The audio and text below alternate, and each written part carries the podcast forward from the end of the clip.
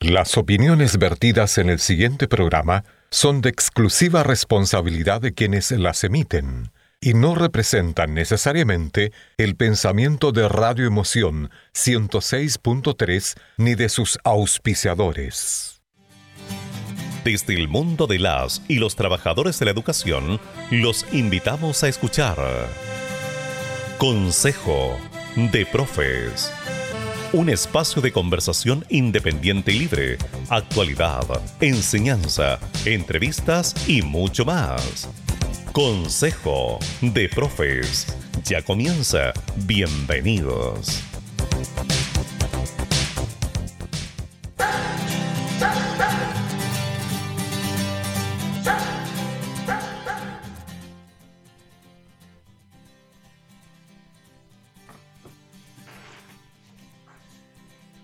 Muy bien, muy bien, muy bien, muy, muy, muy bien. Hoy sábado 10 de abril del 2021 damos inicio entonces a nuestro programa Consejo de Profes. Antes de comenzar y presentar a nuestro entrevistado, queremos saludar a Gladys. ¿Cómo estás Gladys? Hola, buen día Camilo, a ti y a todos aquellos que nos están escuchando. Eh, eh, darte la bienvenida hoy sábado 10 y bueno, comenzar este programa eh, con las novedades que tenemos el día de hoy. Así es, hoy día tendremos un invitado de lujo, invitado desde, que nos acompaña desde la Patagonia, ya, y eh, lo vamos a ir conociendo más adelante. Como ya es costumbre, hacemos nuestra primera pausa musical y a la vuelta vamos a conocer quién es el entrevistado del día de hoy. Hacemos una pausa y ya volvemos.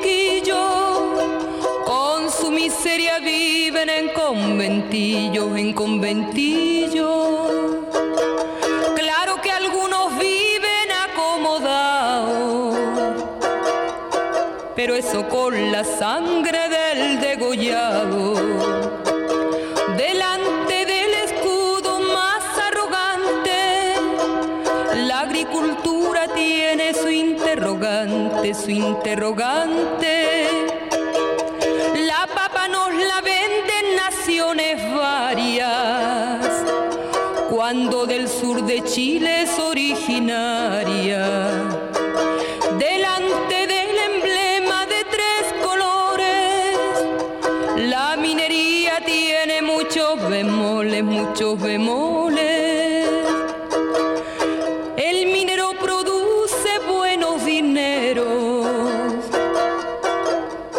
el bolsillo del extranjero.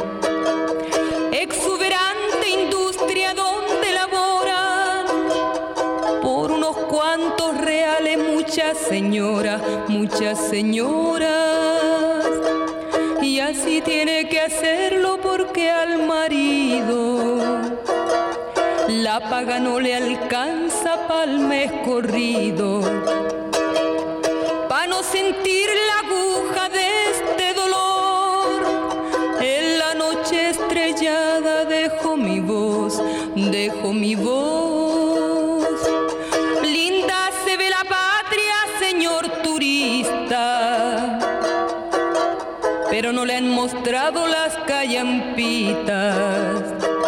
Mientras gastar millones en un momento, de hambre se muere gente que es un portento, que es un portento. Mucho dinero en parques municipales. Y la miseria es grande.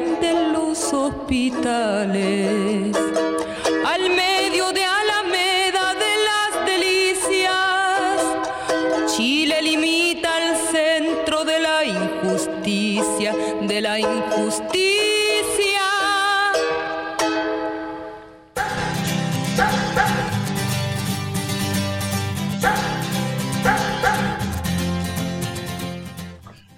Ahí escuchábamos entonces al centro de la injusticia de Isabel Parra.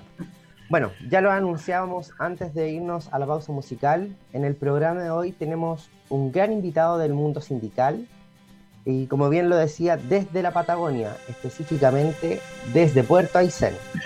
Damos la bienvenida en el decimosegundo programa del año 2021 a nuestro compañero y actual dirigente del sindicato del Colegio de Sagrada Familia de Puerto Aysén, compañero Flavio Oyarzún Vargas. ¿Cómo estás, Flavio? Bienvenido. Eh, hola Camilo, muy buenos días. Buenos días Gladys. Eh, buenos días a todos aquellos que nos están escuchando por este medio. Gracias por invitarme a tu programa. Muchas gracias Flavio por el tiempo y la disposición que tienes para ser entrevistado por nosotros, donde abordamos temas de actualidad. Y precisamente Gladys nos va a comenzar a contextualizar algunos puntitos para que podamos ver tu punto de vista desde el, centro de allá de, Puerto Aysén, la Patagonia en sí, lugar extremo de, de, nuestro país, en donde gran parte de las noticias se centran acá en Santiago, pero no se ve las realidades o los puntos de vista que tienen el resto de los ciudadanos que son precisamente de zonas extremas. Gladys.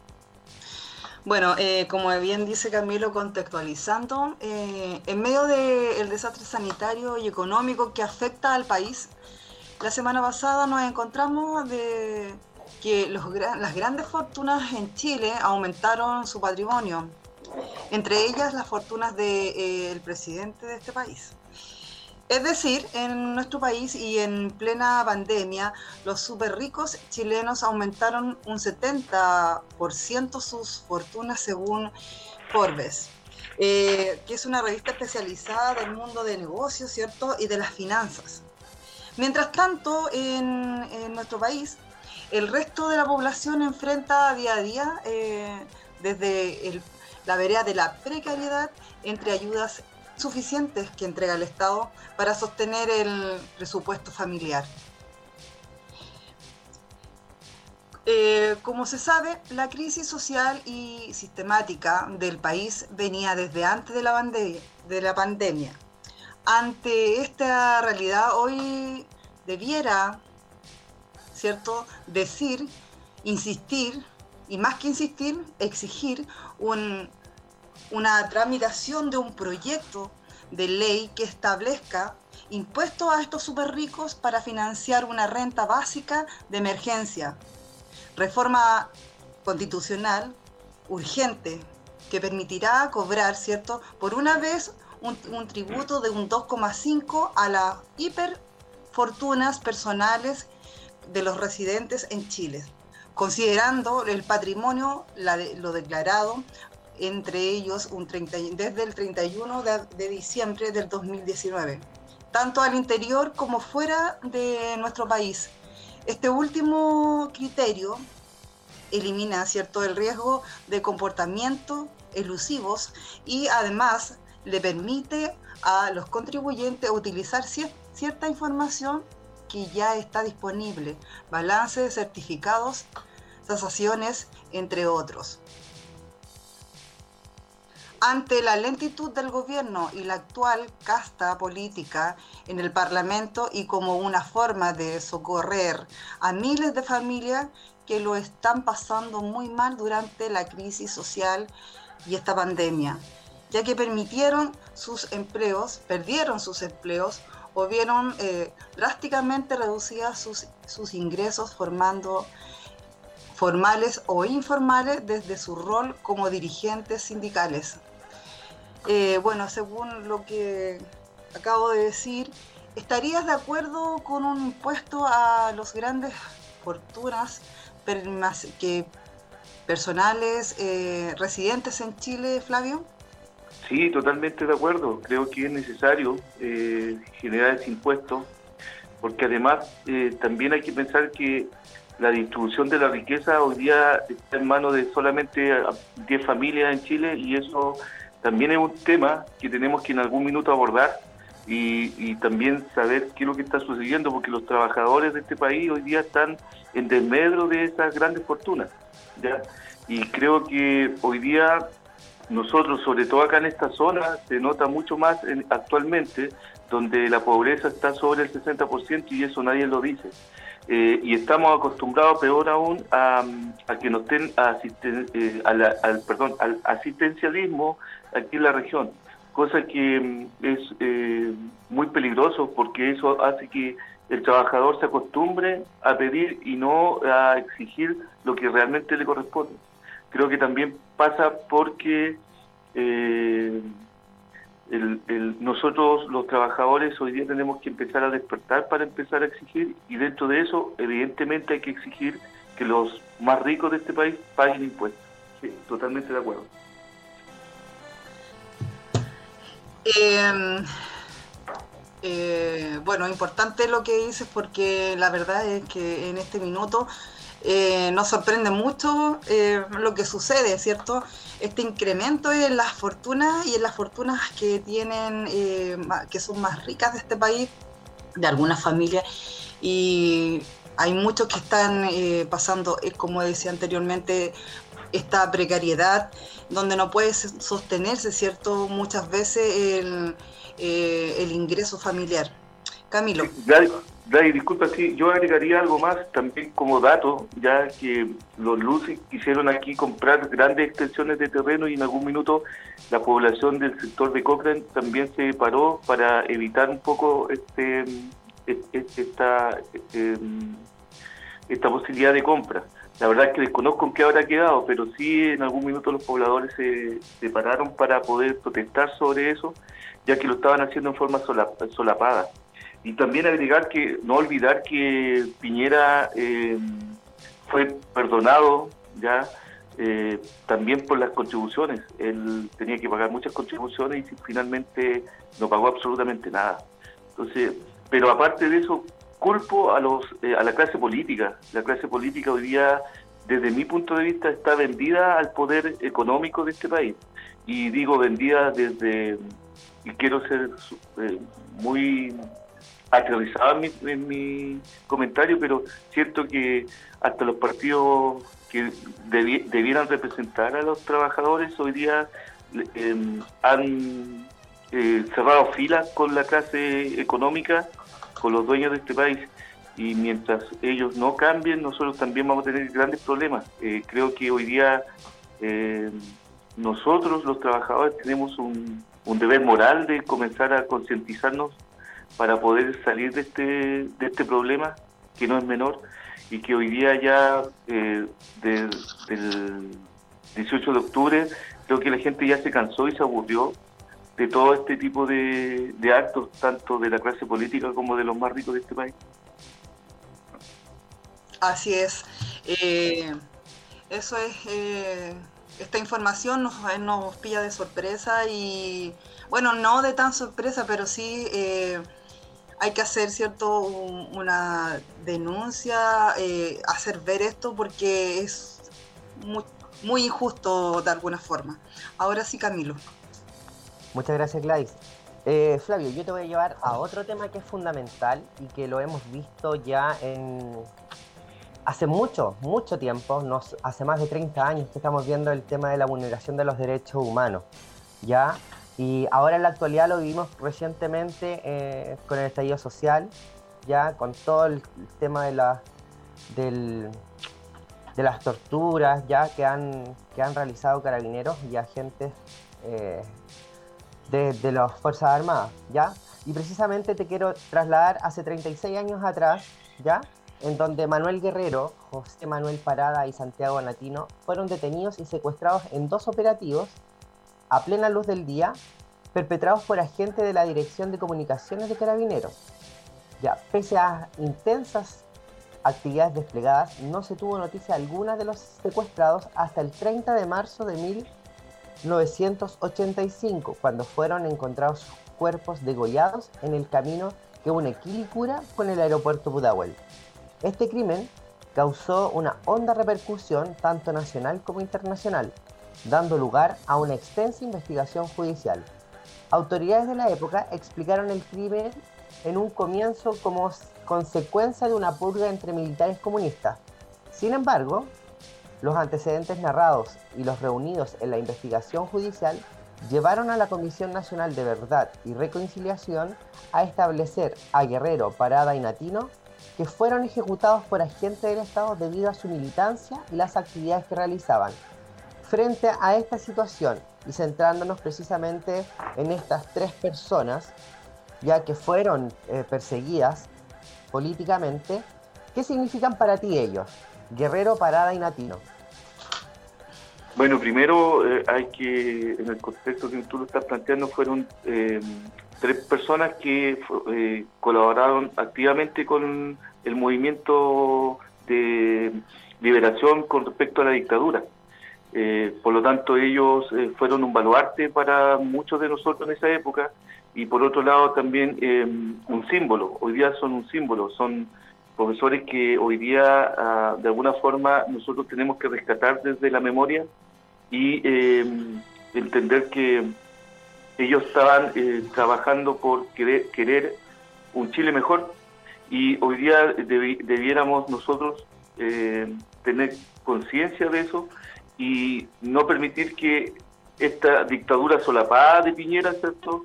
Sigue permitiendo, sigue torturando, sigue asesinando en forma solapada y nosotros hoy día estamos muy a la deriva y debiéramos eh, recordar esos hechos para poder este, sacar fuerza de, de esos ejemplos que ellos dieron. Eh, no olvidar que ellos fueron este, muy importantes en el movimiento de esa, de esa época y, marcaron una, una, referencia también en, el, en, los gremios. Por lo tanto, para, para mí es eh, un, son hitos importantes que nunca hay que olvidar pero además hay que recordarlo en, la, en la acción, en lo que ellos fueron capaces de movilizar. Eso.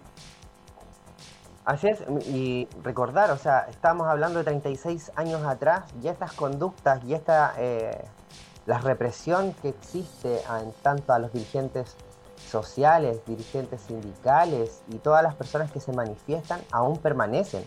Entonces les estamos dando pie y parece que nos, olvidamos rápidamente de lo que sucede, en donde claramente, como bien tú decías, hay que em, recordar eh, la lucha que han hecho muchas personas para poder liberar al, país de, las manos de los grandes, que, tienen dominado el país, y tú bien decías, son cinco familias las más ricas que ya tienen a todo el país y quieren más, entonces da para pensar y, también invitar a, la, a nuestra audiencia a que vaya meditando lo que nosotros estamos hablando porque son hechos que van a seguir marcando nuestra historia si no reaccionamos como, como pueblo unido.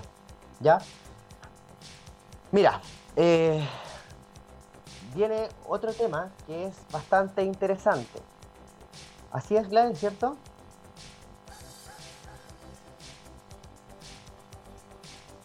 Gladys, ¿estás por ahí?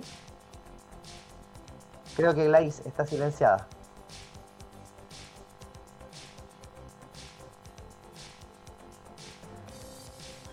Acá estoy Camilo, ahora sí. Eh, estaba silenciada justamente como tú bien dices. Claro, aquí hay un tema eh, importante del que debemos hablar y no dejar pasar justamente por... Eh, por tener cierto un espacio donde eh, el mundo de la educación cierto y bueno todos los involucrados con este mundo han participado durante todo este tiempo. Bueno el tema es defender la escuela, es defender también a todos los trabajadores de la educación, asistentes de la educación y docentes, esenciales pues, para el proceso de enseñanza y aprendizaje, el funcionamiento de recintos y de la convivencia escolar. Sin embargo, la emergencia sanitaria y la imposición de la, de, la teleeducación, ¿cierto? Que llegó acá y está, se está estableciendo de una forma muy rápida, también ha golpeado a los trabajadores del mundo de la educación a través de la modalidad del el teletrabajo, que ha provocado estrés, vulneraciones a muchos de los que trabajamos eh, en este mundo de educación, al invadir y transformar en los hogares, en los lugares del trabajo. Y no solamente a los trabajadores, sino que también a nuestros estudiantes.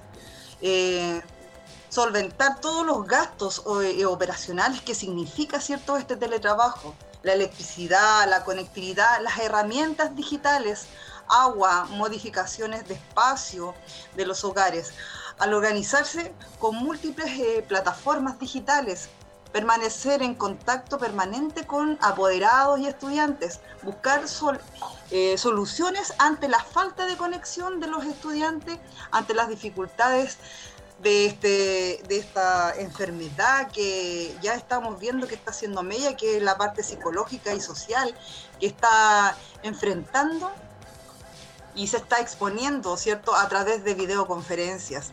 Al no existir las condiciones de seguridad y de salud en el trabajo, tener que cumplir orientaciones carentes, confusas, que afectan el teletrabajo bajo la pandemia ha sido una ofensiva de flexibilización laboral en el sector educativo. Este escenario puede eh, empeorar y bueno, muchos de que estamos en el mundo de la educación lo sabemos.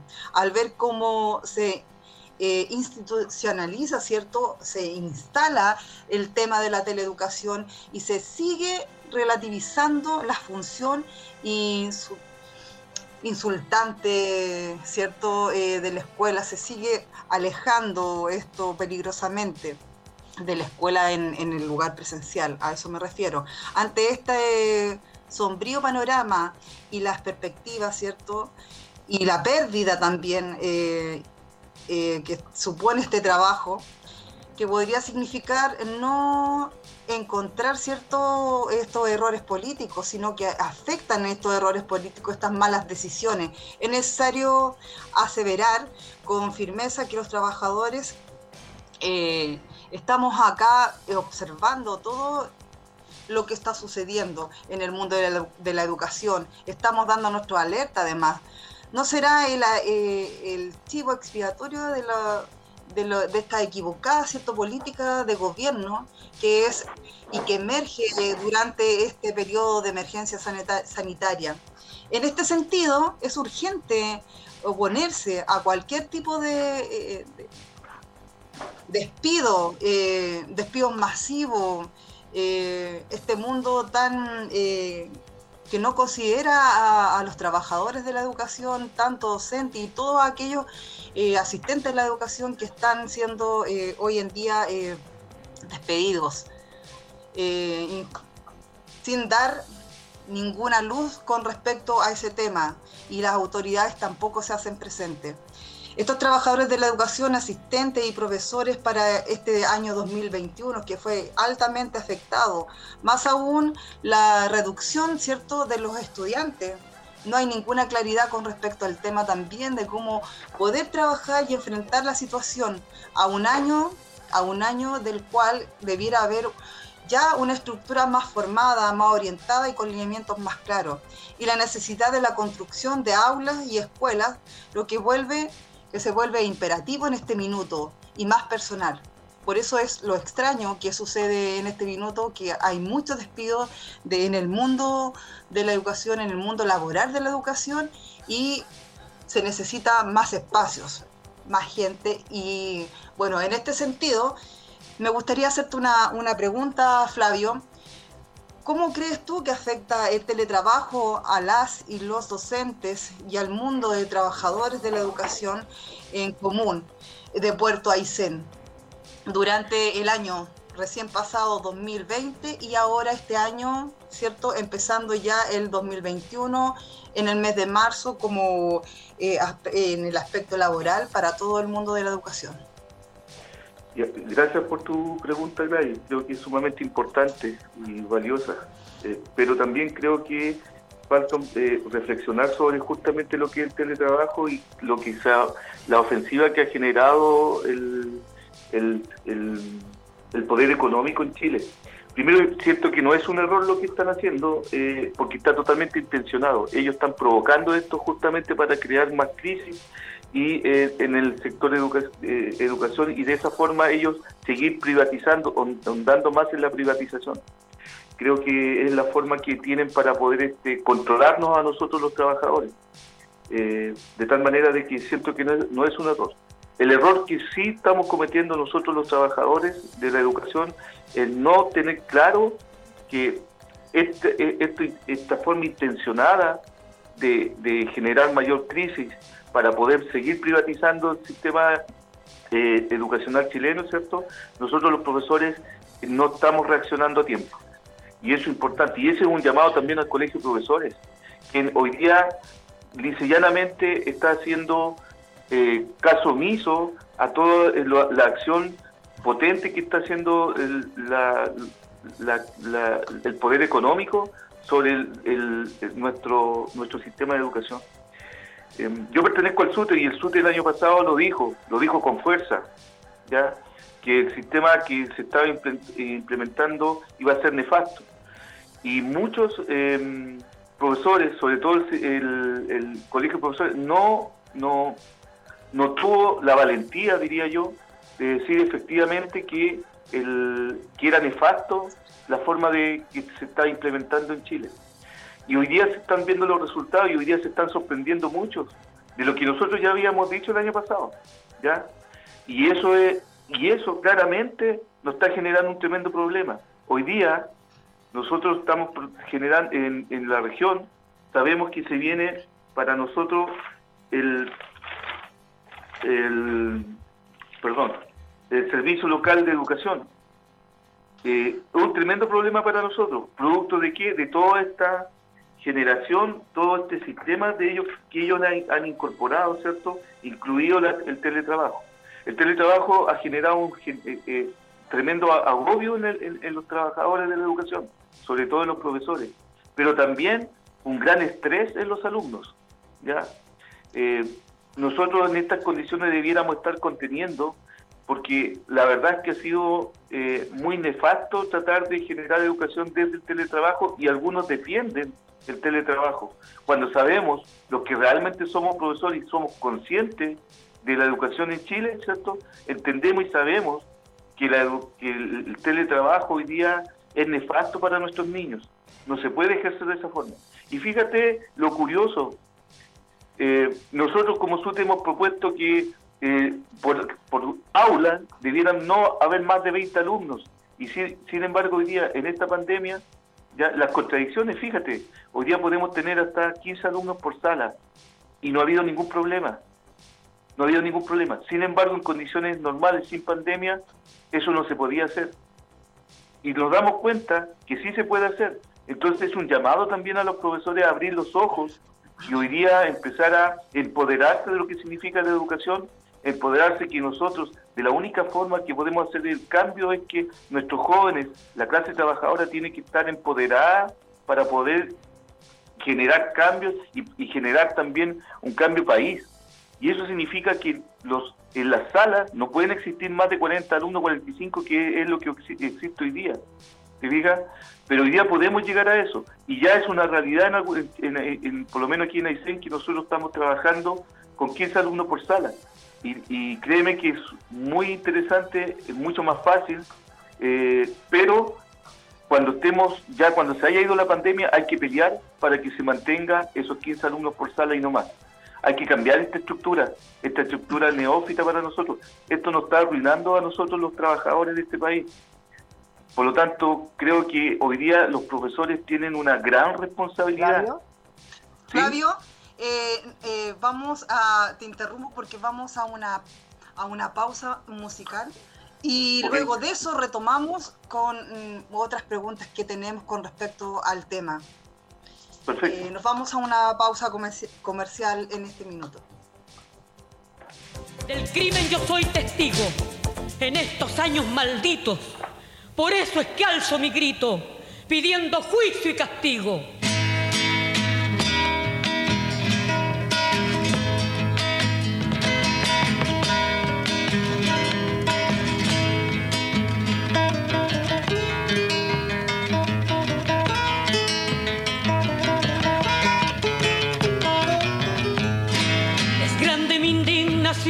Cuando veo a tanta gente en posición indolente a lo largo en la nación, haciendo la transacción con la sangre del caído, olvidándose, yo digo, de verdugos y asesinos.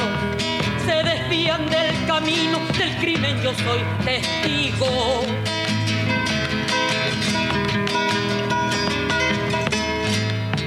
Frágil es la memoria de este pueblo pisoteado.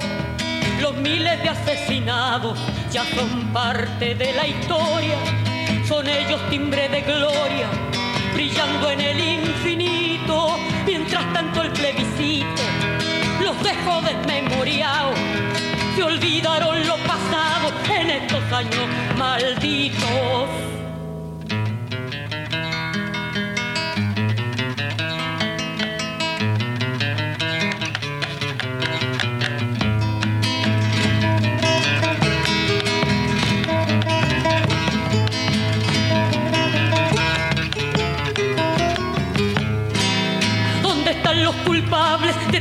De tanto fusilamiento, en falsos enfrentamientos, la injusticia está palpable. ¿Dónde están los responsables que paguen por sus delitos? Impunes están los malditos, se pasean por las calles. No quiero que el pueblo calle, por eso es que alzó mi grito.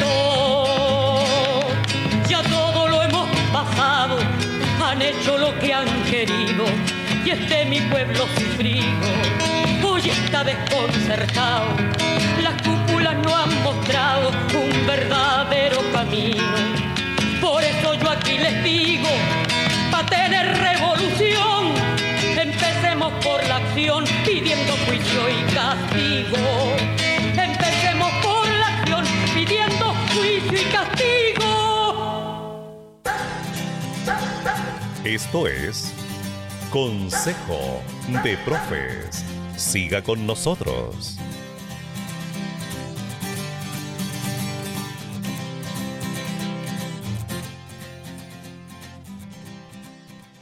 Ya estamos de vuelta entonces acá en Consejo de Profes a través del 106.3 Radio de Emoción. Estamos en, compañía de Flavio Yarzún que nos acompaña desde la Patagonia.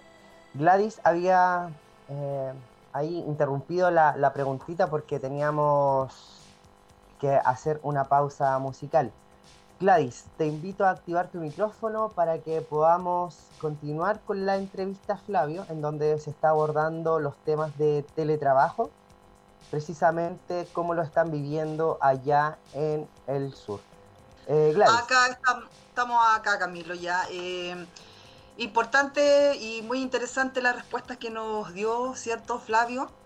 Eh, bueno, y, quiero seguir con otra pregunta porque el tema es demasiado importante e interesante, ¿cierto? Sobre todo en, este, en esta coyuntura que estamos viviendo en relación a lo que es educación.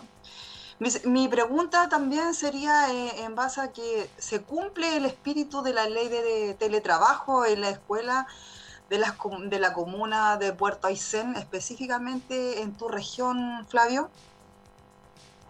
Eh, no, la verdad es que no se está cumpliendo. De hecho, fíjate que aquí en los colegios eh, municipalizados a los profes se les está obligando a hacer clases desde los colegios, desde las escuelas eh, y no cumple con las condiciones sanitarias. Y eso es algo que nosotros le hemos ido enterando y y creo que es tremendamente eh, peligroso lo que está ocurriendo. Eh, naturalmente aquí los alcaldes actúan como patrón de fondo, ¿cierto? Y eh, tienen muy, contra, muy poco contrapeso con respecto a las decisiones que puedan tomar la gente que son los directores, porque obviamente son defendidos por el alcalde. Y el profesorado queda totalmente debilitado porque corre riesgo hasta su su trabajo. Entonces, hoy día eh, eh, nos hemos enterado de que está ocurriendo eso en, en, algunos, algunas escuelas.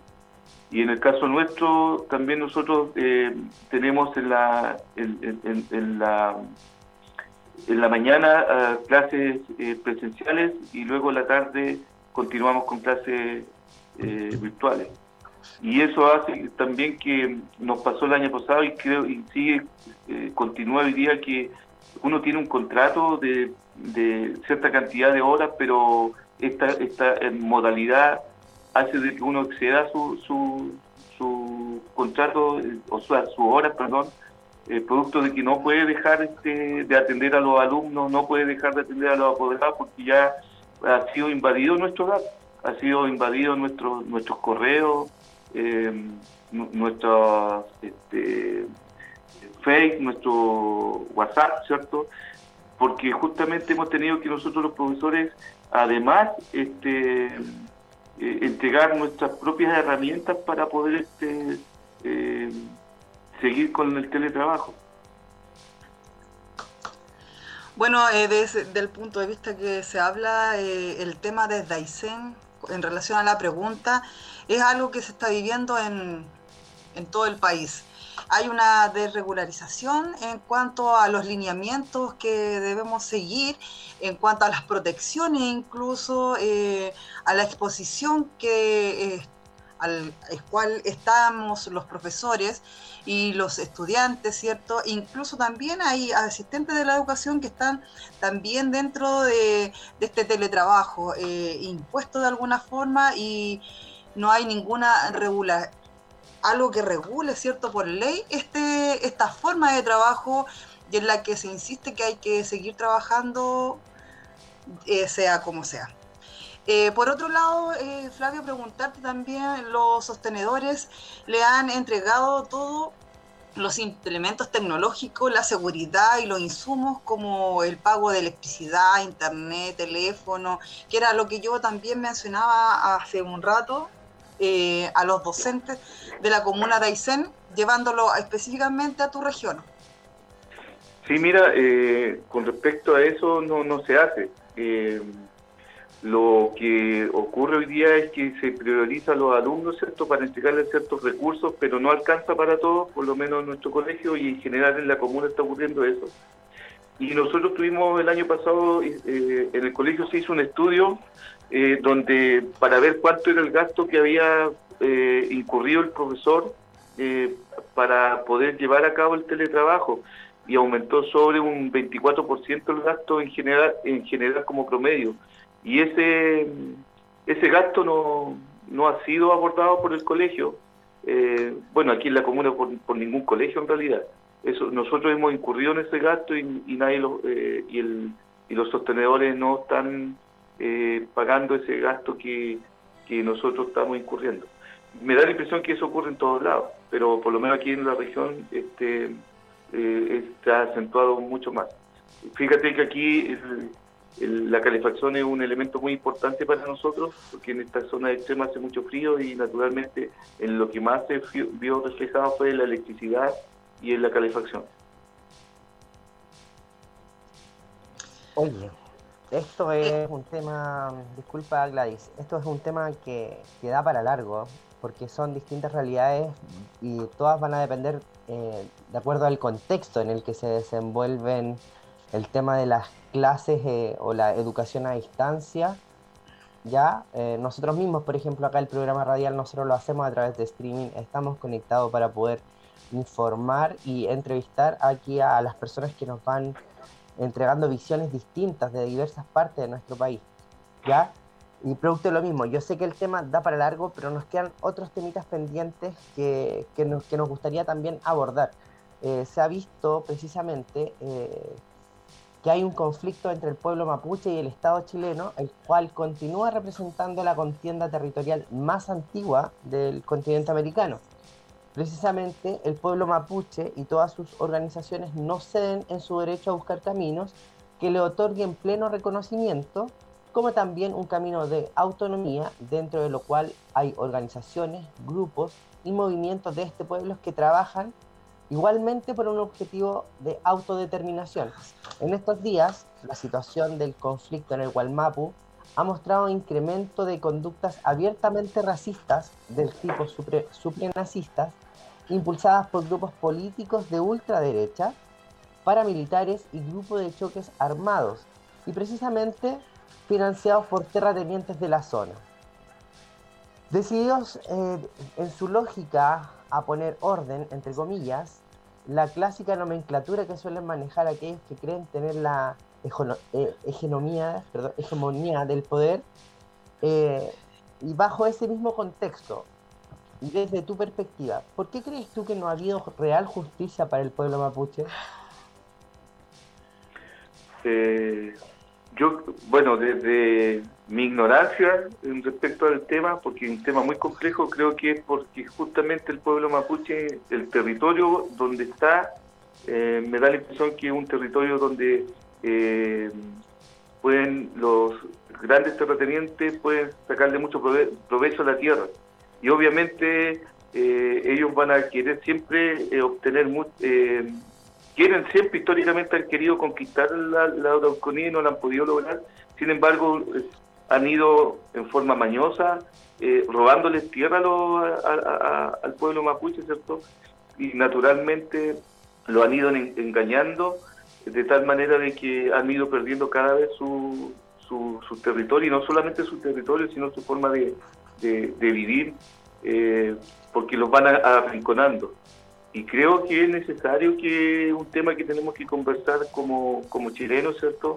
Como trabajadores también, eh, para poder este dar este la hegemonía que necesita el pueblo mapuche y no solamente sino los, los pueblos indígenas en general la libertad y el espacio que necesitan y que, que tienen que recuperar eh, porque han perdido mucho espacio en lo cultural en lo físico y creo que es necesario que le demos una vuelta ahí, pero tiene que ser eh, desde la mirada de, ellos.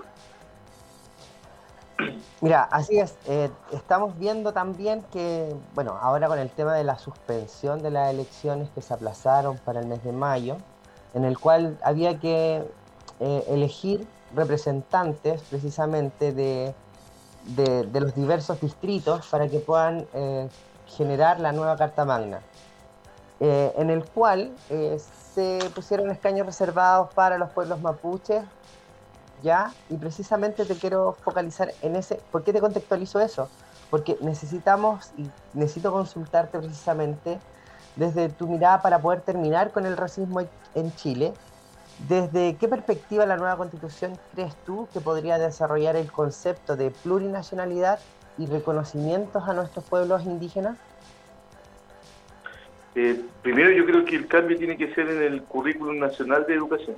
Eh, mientras nosotros no abordemos eso como, como país eh, y que dentro del sistema educacional chileno completo esté, porque hoy día, si tú te fijas y miras el currículum nuestro, no es obligación este, abordar los temas que tienen relación con nuestro pueblo de origen, ¿cierto?, indígena, ¿cierto? Eh, primero partir por eso. Segundo, que evidentemente un país sin historia y sin su, su pasado eh, no, no va a crecer nunca. Y en ese sentido creo que es necesario, desde mi, desde mi mirada como profesor, creo que nosotros el aporte que podemos hacer ahí es muy, muy alto, sin embargo tiene que mejorarse el currículum orientado hacia ello. Aquí nosotros tenemos que eh, transmitir en todos los niveles del área de educación justamente lo que significa la cultura indígena y el respeto hacia ella. Creo que por ahí... Claramente, disculpa, claramente en lo que tú nos dices es fundamental, o sea, recordar que la educación es la base de, la sociedad. Por lo tanto, va a depender de cómo se eduque, ya, pero también el currículum a los profesores nos limita bastante en las cosas o contenidos que realmente queremos quizás desarrollar en, los estudiantes, porque veíamos, por ejemplo, el año 2019, el año 2020, perdón, en donde eh, se eliminaba parte de la historia del 19 de octubre, ya de los libros de, que entrega el Ministerio para los establecimientos educacionales, porque la ministra de ese entonces no lo consideraba relevante. Y ahí es donde comienza a, jugar parte fundamental la historia que vamos formando y que vamos entregando también a nuestros estudiantes. La importancia que esta tiene. Eh, sí, solamente quería agregar que nuestro gran presidente dijo que la historia es nuestra. Mientras nosotros no tengamos conciencia de que la historia es nuestra, de los trabajadores, em, tenemos que seguir construyendo y trabajando para eso. Los trabajadores de la educación tenemos que comenzar a reconstruir nuestra historia, a reconstruir nuestro sistema educacional. Y para eso hay que preguntarse el rol del Estado. ¿Cuál es el rol del Estado que queremos dentro de lo que es la educación? Y, para eso eh, es importante que los profesores eh, comiencen a despertar en general. Estamos en un letargo eh, de pensamiento, de, capacidad crítica muy baja, entonces tenemos que empezar de a poco a trabajar en eso igual creo. Así es. Flavio, como esto es consejo de profe, te quería invitar a, a que puedas dar un consejo a nuestra audiencia. Eh, recordar que nuestros programas nosotros vamos, los difundimos a través de diversos medios. Próximamente ya vamos a tener un canal de Spotify en donde pueden escuchar todos nuestros podcasts y eh, también eh, interiorizarse en estos temas de, importancia y relevancia como lo es la educación. te invito a darle un consejo a todos nuestros auditores. Ay, bueno, gracias, así como mm, complicado, pero bueno, desde mi mirada de, muy particular, ¿cierto? Y desde aquí de la, de la región de Aysén, eh, siento que es necesario que nosotros los profesores comencemos a tener un rol más activo en la sociedad, no solamente en las aulas, sino también en los gremios, en las diferentes formas de participar dentro de la sociedad Creo que es importante que nosotros seamos escuchados, pero también es importante que nosotros tengamos conciencia de clase como trabajadores que somos, ¿cierto? Y que somos un factor importante dentro de la sociedad chilena. Eh, y siendo el gremio más poderoso de, la, de, Chile, eh, no, no, no, podemos, no, no hemos sido capaces de, tener una unificación. Eh, hay que trabajar para eso. Yo creo que ese sería mi consejo, porque desde el punto de vista pedagógico no, no, lo puedo hacer. Eh, todos tenemos nuestra forma de trabajar, pero desde el punto de vista social, creo que por ahí sería mi, mi, observación, eh, ya que es un compromiso que tengo en forma personal igual. Flavio, con respecto a lo mismo que acabas de decir, eh, ¿Cuál crees tú que es la mejor manera de poder enfrentar cierto estas eh, desigualdades eh, de los trabajadores, del mundo del trabajador de la educación? Válgase decir docente, asistente de educación, todos aquellos que hemos estado trabajando desde el año 2020 hasta ahora eh, en las condiciones tan irregulares. o sea, ¿cómo piensas tú que puede ser la mejor forma, cierto, de seguir adelante? Bueno, primero que debiéramos eh, eliminar el, concepto de que, eh, el, por ejemplo, tenemos el colegio de profesores eh, que evidentemente embarga todo lo que tiene que ver con los profesores. Yo creo que debiéramos eliminar el concepto de la segregación en términos en el área de educación. somos todos trabajadores de la educación, asistentes de la educación, profesionales de eh, no docentes, ¿cierto? Docentes. Por lo tanto, eh, ahí hay que trabajar, creo yo, para hacer un solo eh, criterio que es el ser trabajadores de la educación, indistinto en el puesto en que tú te encuentres, por un lado, y desde ahí comenzar a, crear, ¿cierto?, las bases para poder este, empezar a desarrollar la educación en Chile. Mientras no pase eso, mientras los profesores no, no, no tengamos claridad y los eh, que trabajamos en educación, ¿cierto? En realidad que somos trabajadores ya de la educación y que todos los entes que, en los cuales trabajan en el, en el sistema de educación son uno solo, em, si no generamos esa unidad, eh, tenemos que trabajar para ello, tenemos que trabajar para ello, para generar esa unidad, de esa forma vamos a poder avanzar. Creo que es importante tomar en cuenta eso. Muchas gracias por tu respuesta, Camilo. Así es, eh, bueno, estamos llegando ya a la parte final de nuestro programa. Quiero agradecer a Flavio por el tiempo, la disposición que ha tenido de poder responder nuestras preguntas y también informando a nuestros auditores, como bien lo he dicho anteriormente. Gladys, ¿te quieres despedir de Flavio? Sí, me quiero despedir de mi compañero Flavio ahí. Un abrazo gigante y también felicitarlo porque sé que ahora es él el que dirigente del sindicato SUTE de la, de, la comuna de Aysén, ¿cierto? Entonces, eh, eso. Eh, trabajar, ¿cierto? Como lo está haciendo hasta el momento. Bueno, y ahora le viene una, una nueva responsabilidad, así que fuerte abrazo, muchas energías para ti y, eso, eh, seguir adelante. Así que me despido por ahora, Flavio, de ti y ya nos encontraremos en algún momento.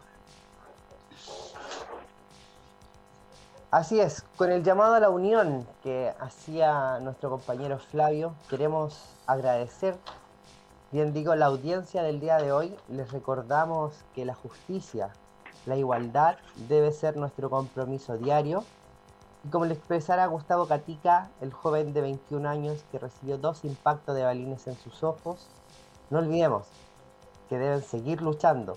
Por favor, no pierdan la lucha, no podemos permitir que todos estos sacrificios, toda la sangre que se ha derramado, todos los esfuerzos que se han realizado, queden en nada. Basta abuso de poder en Chile como en Buin. Exigimos justicia para Mario Acuña Martínez y también la libertad de todos los presos y presas políticas.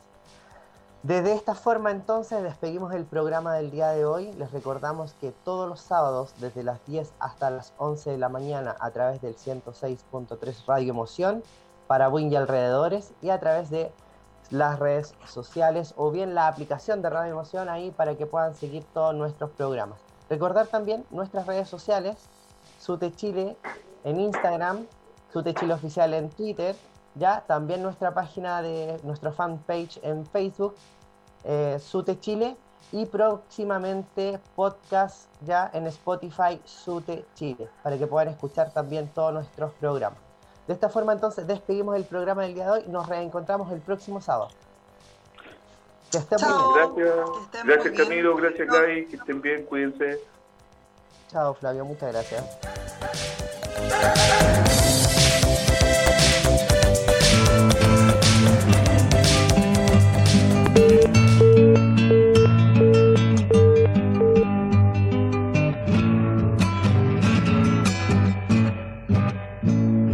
Qué linda es la democracia en este hermoso país. Qué hermosas son las callampas que se pueden construir.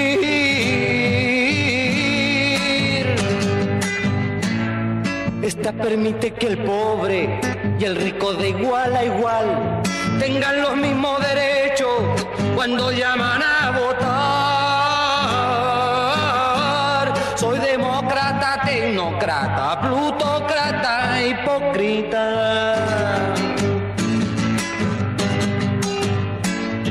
Me gusta la democracia porque permite apreciar el arrollador del que tiene libertad para exprimir a unos cuantos y aumentar su capital.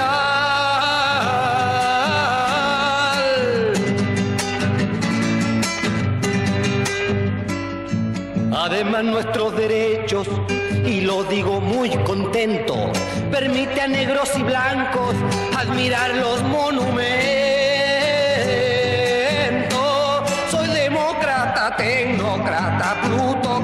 y hipócrita.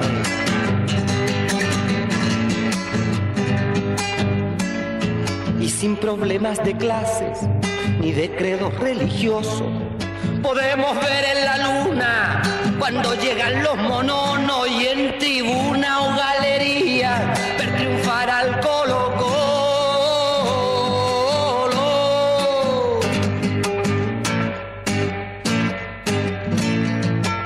gusta la democracia en invierno y en verano. Los tiras en tiro al blanco con jóvenes libertarios. Soy demócrata, tecnócrata, plutócrata, hipócrita.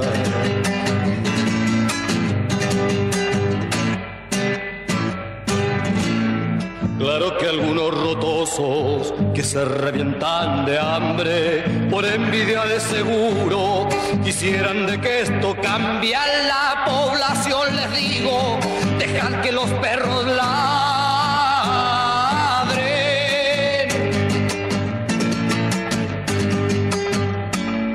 Me gusta la democracia, lo digo con dignidad. Si sienten ruidos de sables, es pura casualidad. Tecnócrata, plutócrata, hipócrita. Hemos llegado al final del programa de hoy. La invitación queda hecha para nuestro próximo Consejo de Profes. Un espacio de conversación independiente y libre, actualidad, enseñanza, entrevistas y mucho más. Será hasta el próximo programa. Hasta entonces.